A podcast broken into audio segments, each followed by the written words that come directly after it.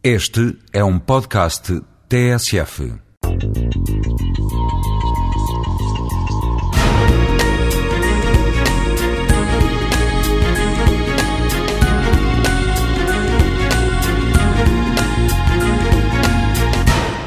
Terá que ser um gênio para ser cientista? E haverá gênio?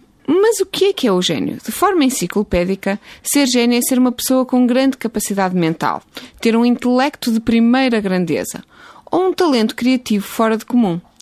Apesar de todas estas definições bastante subjetivas, as palavras-chave que nos surgem são criatividade, capacidade de descoberta, talento, dom natural, entre outras. Então, no fundo, o que está em questão é apenas nasce-se gênio ou torna-se gênio? Na minha opinião, nem uma coisa nem outra. Ou talvez ambas. Ou será ainda que existe a pessoa gênio ou antes o momento gênio? Ou seja, quem foi gênio será sempre gênio? Mas acima de tudo, por que será que o gênio não abunda?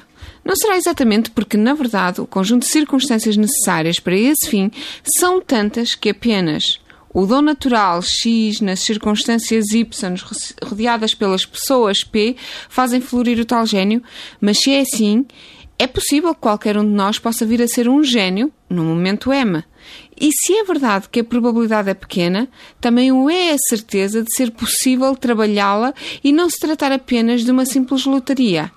É certo que nos cabe trabalhar no dom natural X.